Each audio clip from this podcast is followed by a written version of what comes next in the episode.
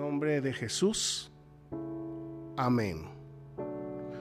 Muy buenas tardes a todos, hermanos. El Señor les bendiga. Sean ustedes bienvenidos a la casa de Dios.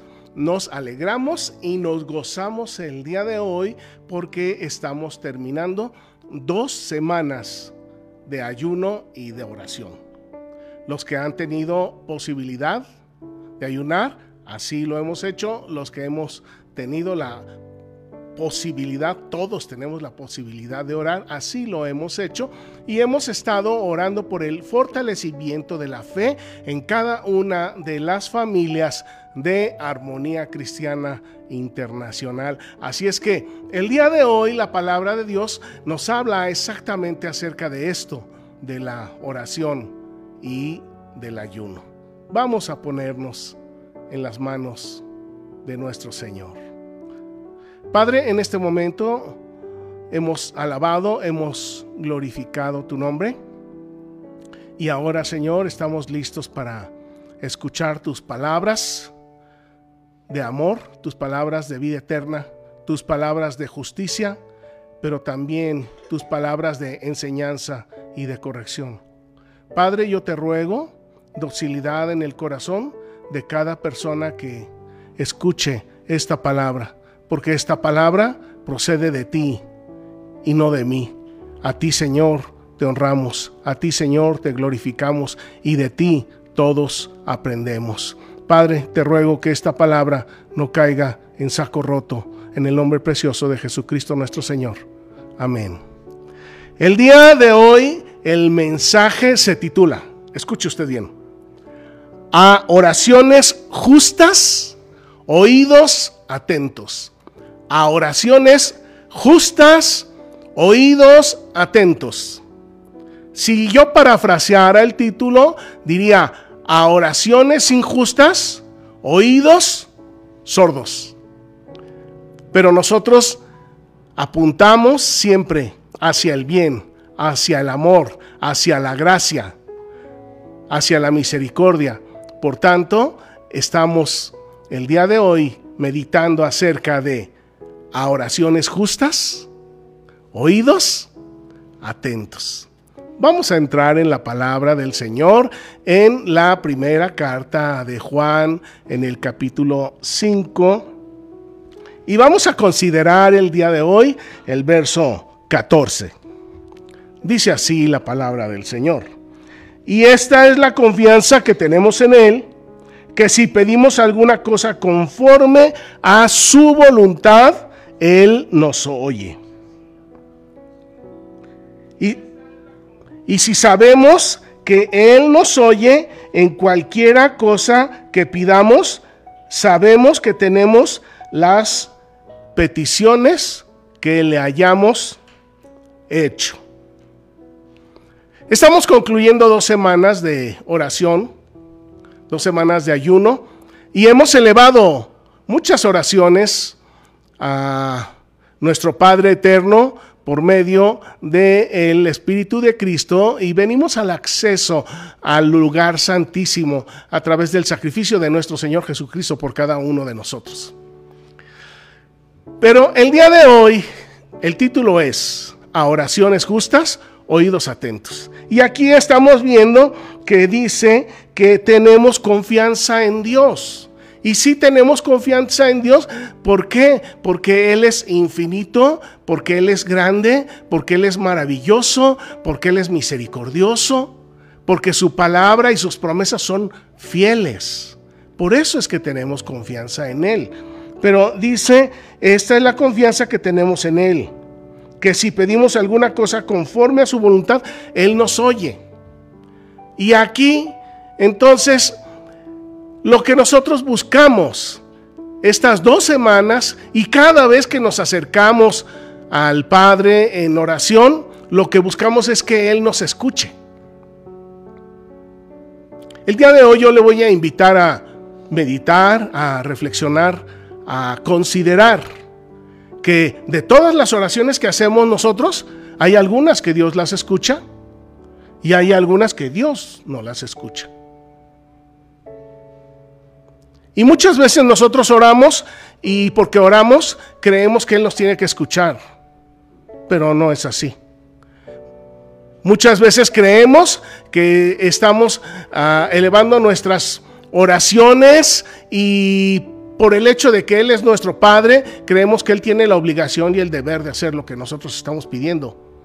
Pero aquí claramente nos está diciendo el apóstol, claro que sí, Dios nos escucha, pero Dios nos escucha cuando estamos presentando de, delante de Él oraciones justas. Si su oración es injusta, Dios no la escucha. Y aún esto a mí me maravilla grandemente, porque muchas de esas oraciones, en algunos momentos de nuestra vida, hasta llegan a ser ofensivas directamente contra Dios. Y aquí entra la virtud de nuestro Dios acerca de la venganza cero. Aunque Dios tiene toda la autoridad para vengarse de nosotros, pero no lo hace. Cuando nosotros hemos sido necios en nuestras oraciones, lo que el Señor hace es ignorarlas y sigue amándonos. Esto no es fácil de hacer. Humanamente, muy difícil. Humanamente es muy difícil encontrar a alguien que actúe de esta manera. Pero nuestro Dios es amoroso y misericordioso. De manera que hay oraciones que Dios escucha, porque nosotros estamos pidiendo conforme a su voluntad. Pero hay oraciones que Dios no escucha, porque no estamos pidiendo conforme a su voluntad. Y aquí entramos en otra pregunta y en otra discusión y en otra dificultad. ¿Y cuál será la voluntad de Dios? Porque si la condición para que Dios escuche mi oración es que yo pida conforme a su voluntad, entonces es necesario que yo conozca cuál es la voluntad de Dios, para que entonces sabiendo cuál es la voluntad de Dios, yo así pida y de esa manera Dios me escuche y entonces Él me responda. Siempre decimos, Dios responde, Dios responde, Dios responde, pero Dios no responde siempre. Eso lo tenemos que tener bien claro. Dios responde cuando nosotros pedimos conforme a su voluntad. Si nosotros pedimos fuera de su voluntad, en contra de su voluntad, entonces Dios no nos oye. Para mí, aún eso es una respuesta de que lo que estamos haciendo no lo estamos haciendo de la mejor manera. Mire, tengo dos citas a través de las cuales vamos a entender un poco más acerca de cuando nosotros oramos fuera de la voluntad de Dios. Los invito a que vayamos al Salmo 66, en el verso 18. Dice así el salmista, si en mi corazón hubiese yo mirado a la iniquidad, el Señor no me habría escuchado si en mi corazón hubiese yo mirado la iniquidad, el Señor no me habría escuchado. La iniquidad, obviamente, mis hermanos, está fuera, en contra de la voluntad de Dios. Vuelvo a repetirlo, la iniquidad está en contra de la voluntad de Dios. Mire, tengo otra cita y es en Santiago, en el capítulo 4 y en el verso 3. Y dice, pedís y no recibís, pides y no recibes, porque pides mal. Y porque pides mal, entonces Dios no te escucha.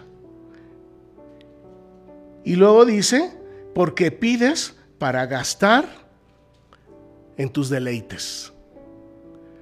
Y aquí entramos a otra discusión, entramos a otra enseñanza que en este tiempo no podemos explicarla a profundidad, pero mire, le voy a decir dos palabras.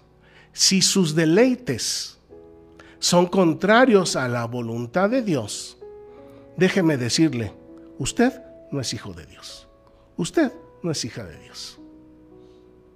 Vean cómo el Padre nos atiende, nos responde, nos escucha, nos da lo que pedimos, pero cuando nosotros pedimos conforme a su voluntad.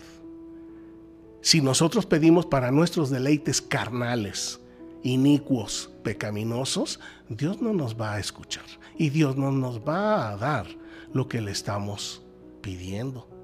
Esto es importante, hermanos, es muy importante, porque muchas veces pedimos cosas que van en contra de la voluntad de Dios. Y luego yo me puse a pensar, entonces Dios, no, Dios no quiere que nos deleitemos. No, mis hermanos, por supuesto que Dios quiere que nos deleitemos. Pero para el verdadero Hijo de Dios, el deleite está en la palabra de Dios. El verdadero deleite está en obedecer las palabras de Dios. El verdadero deleite está en practicar el privilegio de servir y no el privilegio de pecar, que ni siquiera es privilegio. Es lo peor que nos pudo haber sucedido como humanidad. De manera que entonces, si usted se da cuenta que sus deleites no concuerdan con los deleites de Dios, tenga cuidado, mi hermano. Este es el tiempo de meditar, de reflexionar, este es el tiempo de cambiar. La semana pasada hablábamos de venganza cero.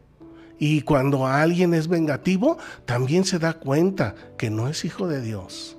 Cuando los deleites de la persona están en ejecutar venganza, no es esa persona engendrado por Dios, no es nacido de Dios. De manera que, mire qué riqueza la de primera carta de Juan en la cual él nos enseña muchos indicadores acerca de cómo reconocer que verdaderamente somos hijos de Dios. Si usted es de esas personas que les gusta acorralar a los demás, si usted es de esas personas que le gusta desarrollar, meditar, maquinar la venganza, tenga cuidado, mi hermano, porque estos síntomas son de alguien que no es hijo de Dios. Si en su vida los deleites no concuerdan con los deleites de Dios, tenga cuidado, hermana, tenga cuidado, hermano, porque no es un verdadero hijo de Dios. De modo que el que es nacido de Dios cree en las palabras. Y yo les hablaba la semana pasada acerca de que la fe ilimitada nos lleva al conocimiento de nuestro Señor Jesucristo como profeta, como sacerdote, como salvador y como rey. Y esa fe ilimitada nos lleva a una obediencia ilimitada. Y esa obediencia ilimitada nos lleva hacia un perdón ilimitado, que es una de las grandes y maravillosas virtudes de nuestro Dios, en la cual nosotros tenemos la confianza de que Él es un Dios perdonador, de que Él es un Dios paciente, de que Él es un Dios misericordioso de que Dios vence con el bien el mal y que de igual modo Él quiere que así seamos cada uno de nosotros. ¿Cuál es la voluntad de Dios para usted? ¿Cuál es la voluntad de Dios? Aquí en Primera de Juan, en el capítulo 3, en el verso 22 nos dice, cualquier cosa que pidamos la recibiremos de él porque guardamos sus mandamientos y hacemos las cosas que son agradables delante de Él. Yo la semana pasada les decía, cuando nosotros hacemos las cosas agradables delante de Dios y de los demás, los demás son los que son beneficiados por esa relación que nosotros tenemos con Dios. El día de hoy de acuerdo a este verso, dice, cualquier cosa que pidamos, la recibiremos de Él porque guardamos sus mandamientos. De tal manera que la voluntad de Dios es que guardemos sus mandamientos. No tendrás dioses ajenos delante de mí. No te harás imagen ni ninguna semejanza, ni te inclinarás ante ellas. No tomarás ni el nombre de Dios ni la palabra de Dios en vano. Santificarás el día de reposo. Seis días trabajarás y el séptimo lo guardarás para el Señor tu Dios. Honra a papá y a mamá para que tu vida sea larga en esta tierra. No mates, ni con arma ni con palabras. No adulteres, ni con el cuerpo ni con el corazón. No hurtes. No digas falso testimonio, no mientas. Y no codicies. Esta es la voluntad de Dios, que guardemos sus mandamientos. Y veíamos también la semana pasada que sus mandamientos no son gravosos. Son gravosos para aquel que no es hijo de Dios para aquel que tiene todavía su naturaleza pecaminosa, pero para todo aquel que ha sido engendrado y es nacido de Dios por medio de Jesucristo su Hijo. No son gravosos los mandamientos y es fácil cumplirlos. Y los demás se benefician de esto. También dice aquí en Primera de Juan en el capítulo 4 y en el verso 7 dice,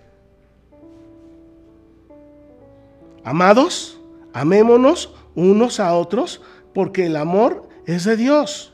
Todo aquel que ama es nacido de Dios y conoce a Dios. ¿Cuál es la voluntad de Dios? Que nos amemos unos a otros.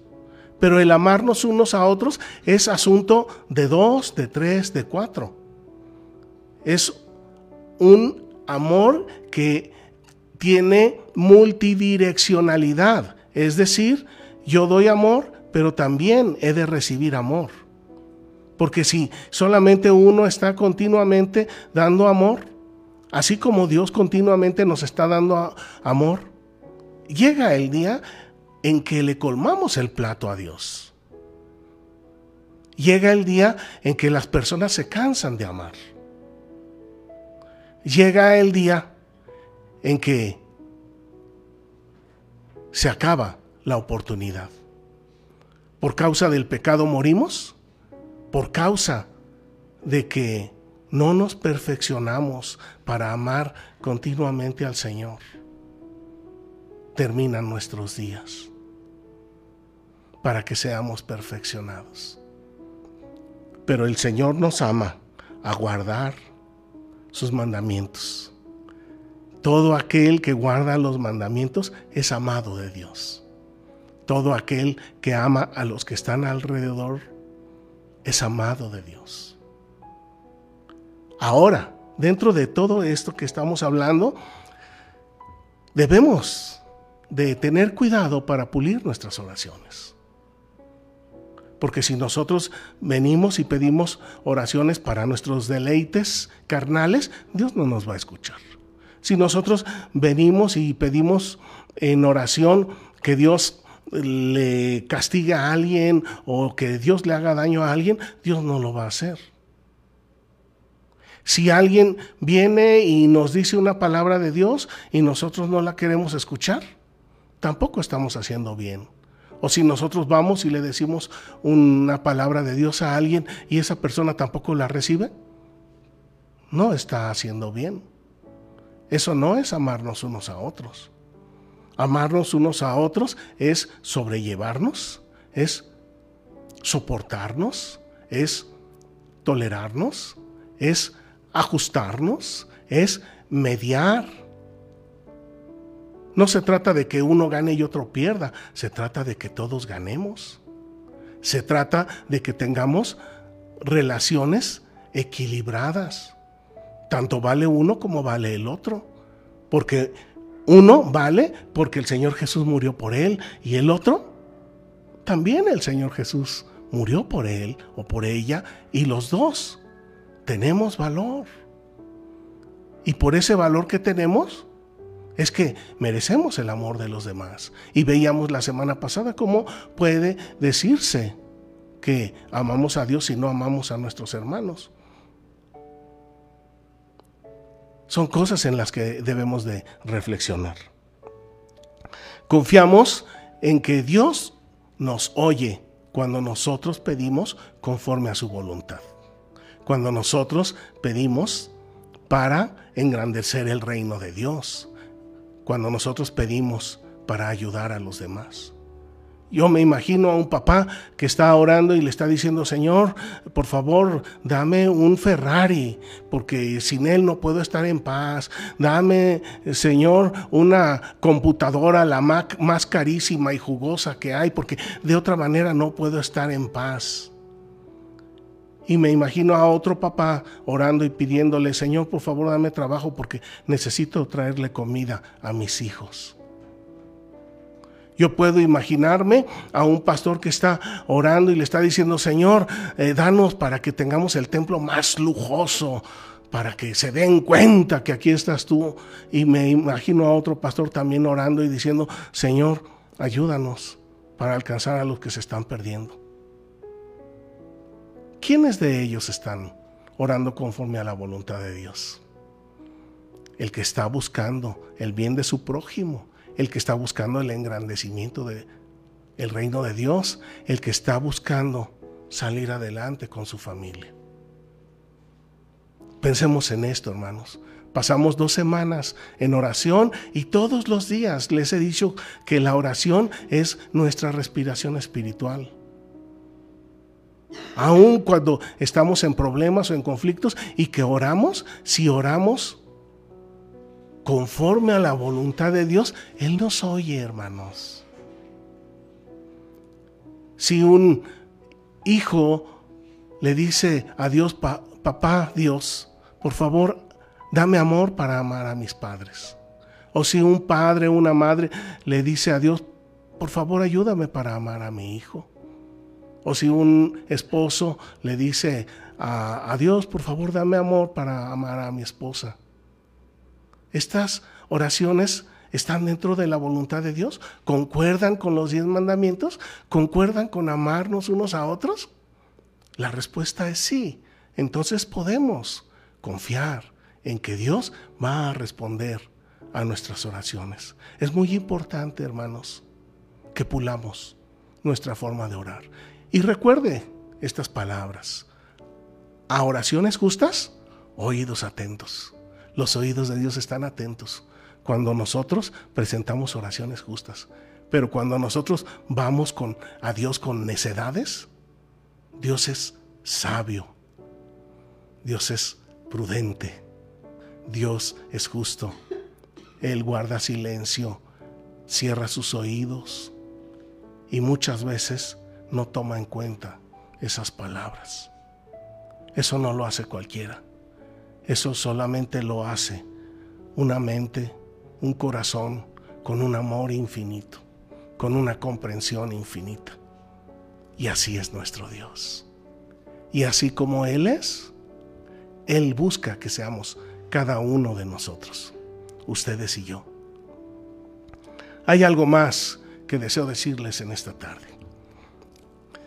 Además de pulir nuestras oraciones, además de eh, cuidar, verificar, meditar, reflexionar antes de orar y asegurarnos que nuestras oraciones concuerdan con los mandamientos y que engrandecen a Dios y a los demás que están alrededor de nosotros, hay algo más que quiero decirles.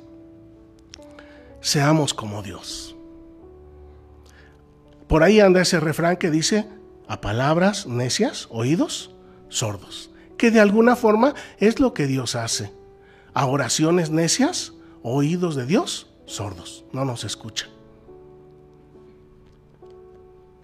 Esta forma de ser de Dios a cada uno de nosotros también nos conviene. Si nosotros estamos escuchando palabras necias, hagamos caso omiso. Aquí es donde viene nuevamente la venganza cero. Si continuamente estás escuchando palabras necias de alguien que vive junto a ti, hay que poner las cosas delante de Dios. Venganza cero. Si Dios así lo hace, ¿por qué nosotros no? Son cosas que tenemos que pulir en nuestra persona, en nuestra forma de ser. O puede ser que alguno de ustedes continuamente esté hostigando a alguien que vive con ustedes. Esto tampoco es de Dior Dios es paciente. Entonces, la invitación, aparte de pulir nuestras oraciones, es que seamos como Dios. Dios es santo, quiere que seamos santos. Dios es misericordioso, quiere que seamos misericordiosos. Dios es paciente, pues Él quiere que seamos pacientes. Dios es perdonador, pues quiere que seamos perdonadores. Dios no atiende a las oraciones injustas, pues Él tampoco quiere que nosotros atendamos a las palabras injustas. Claro que aquí hay una pequeña, sutil y muy profunda diferencia. Porque así como Dios no escucha las palabras que no concuerdan con sus mandamientos, Dios así espera que hagamos nosotros. Dios espera que nosotros escuchemos las palabras que concuerdan con los mandamientos de Dios.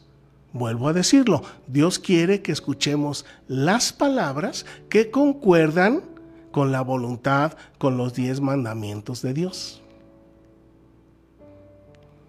Vuelvo a decirlo. Mire, lo importante no es lo que usted piensa. Lo importante no es lo que usted cree. Lo importante no es lo que a su juicio y a su gusto y a su parecer sea lo bueno y lo malo. No, eso no es lo que importa. Lo que importa es la ley de Dios, los mandamientos del Señor la ley del amor de Cristo. Eso es lo que verdaderamente importa. Si usted está hablando a alguien, háblele palabras que concuerden con los mandamientos, con la ley del amor de Cristo. Si usted está escuchando palabras de alguien, solamente escuche las palabras que concuerdan con la ley de Cristo con la ley del amor. Y lo demás, que no concuerda con la ley de Dios, no lo digamos. Lo demás, que no concuerda con la ley de Cristo, no lo escuchemos, hermanos. Esto no es algo sencillo ni fácil. Claramente lo dice ahí Santiago en el capítulo 3, que el que logra dominar su lengua puede dominar todo su cuerpo porque la lengua es el volante y la lengua inicia grandes incendios, grandes guerras, grandes dificultades. Y sabe usted, esta misma lengua es la que usamos para hablarle a Dios. Y de esta misma lengua salen oraciones justas y salen oraciones injustas. Y de esta misma lengua salen palabras hacia los demás que concuerdan con la ley del amor a Cristo y de esta misma lengua salen palabras que no concuerdan con la ley del amor de Cristo. Así es que, mis hermanos, no solamente se trata de pulir nuestras oraciones hacia Dios. Primera carta de Juan, que nos amemos unos a otros. Cuando nosotros les hablamos de a los demás que estamos haciendo, pues también estamos haciendo oraciones. Estamos haciendo frases y se las estamos vertiendo a los demás. De manera que entonces el amor es una característica fundamental, una virtud fundamental de Dios. El amor es una característica fundamental del Hijo y de la hija de Dios. Mis hermanos, vamos a entregar en este momento estas dos semanas de oración y de ayuno. Si usted oró dentro de la voluntad de Dios, pues qué alegría y qué gozo y qué felicidad, porque usted va a recibir lo que haya rogado al Padre. Si usted pidió mal, o pidió para sus deleites carnales, o pidió para hacer daño a los demás, pues también felicidades, hermano, porque no va a recibir respuesta y el no recibir respuesta también es una respuesta. Porque Dios está buscando que cada uno de nosotros nos enderecemos, nos pulamos, que seamos mejores hijos de Dios a cada día que cambiemos nuestras conductas, nuestras formas, nuestros pensamientos, que dejemos nuestras maneras de pensar y nuestros criterios que son tan maravillosos y que los cambiemos por sus palabras de amor, de vida eterna, que cambiemos nuestros grandiosos criterios por los mandamientos del Señor. Esos sí son eternos, no como nuestros pensamientos. Así es que mis hermanos, vamos a cerrar nuestros ojos y vamos a entregar a Dios estas dos semanas de oración. Y yo les invito a que de aquí en adelante sigan puliendo sus oraciones que concuerden con los mandamientos, que concuerden con el amor unos a otros, que concuerden con la ley del amor a Cristo y que concuerden sus palabras hacia los demás en ser como es Dios palabras de bendición y si no hay palabras de bendición, guarde silencio. Vamos a orar. Padre, a esta hora venimos hasta tu lugar santísimo, gracias a nuestro Señor Jesucristo. Y Señor, durante estas dos semanas hemos estado orando, ayunando, rogando, Padre, que tú, mi Señor, fortalezcas la fe de tu pueblo cristiano, que tú, Señor, fortalezcas la fe de cada familia de armonía cristiana internacional, que tú, Señor, fortalezcas la fe de cada hombre y de cada mujer. En este momento, Padre, ponemos a tus pies todas estas oraciones, estas dos semanas de oración y de ayuno, y Padre, sabemos que tu voluntad es que tu reino sea engrandecido. Sabemos que tu voluntad es que nadie se pierda, sino que todos procedamos al arrepentimiento y al cambio de nuestras conductas y de nuestras formas de hacer. Sabemos que tú, Señor, deseas fortalecer la fe de cada una de nuestras familias y de esa manera hemos orado dentro de tu voluntad y te rogamos, Padre, que cumplas tu propósito en cada una de nuestras familias. Padre, gracias porque aún podemos venir a ti en oración por medio de tu Santo y Divino Espíritu. Gracias porque cuando pedimos conforme a tu voluntad, tu Señor nos escuchas y no es arrogancia el que tú nos escuches, sino más bien, Padre, una bendición que viene de ti. Porque nada merecemos y nada somos pero en Cristo somos nuevas criaturas. Padre, bendice a cada hombre y a cada mujer y que esta palabra se traduzca en acciones, en hábitos y en palabras conforme a la ley del amor de Cristo. Te lo rogamos en nuestro Salvador, Emanuel, Dios con nosotros. Amén.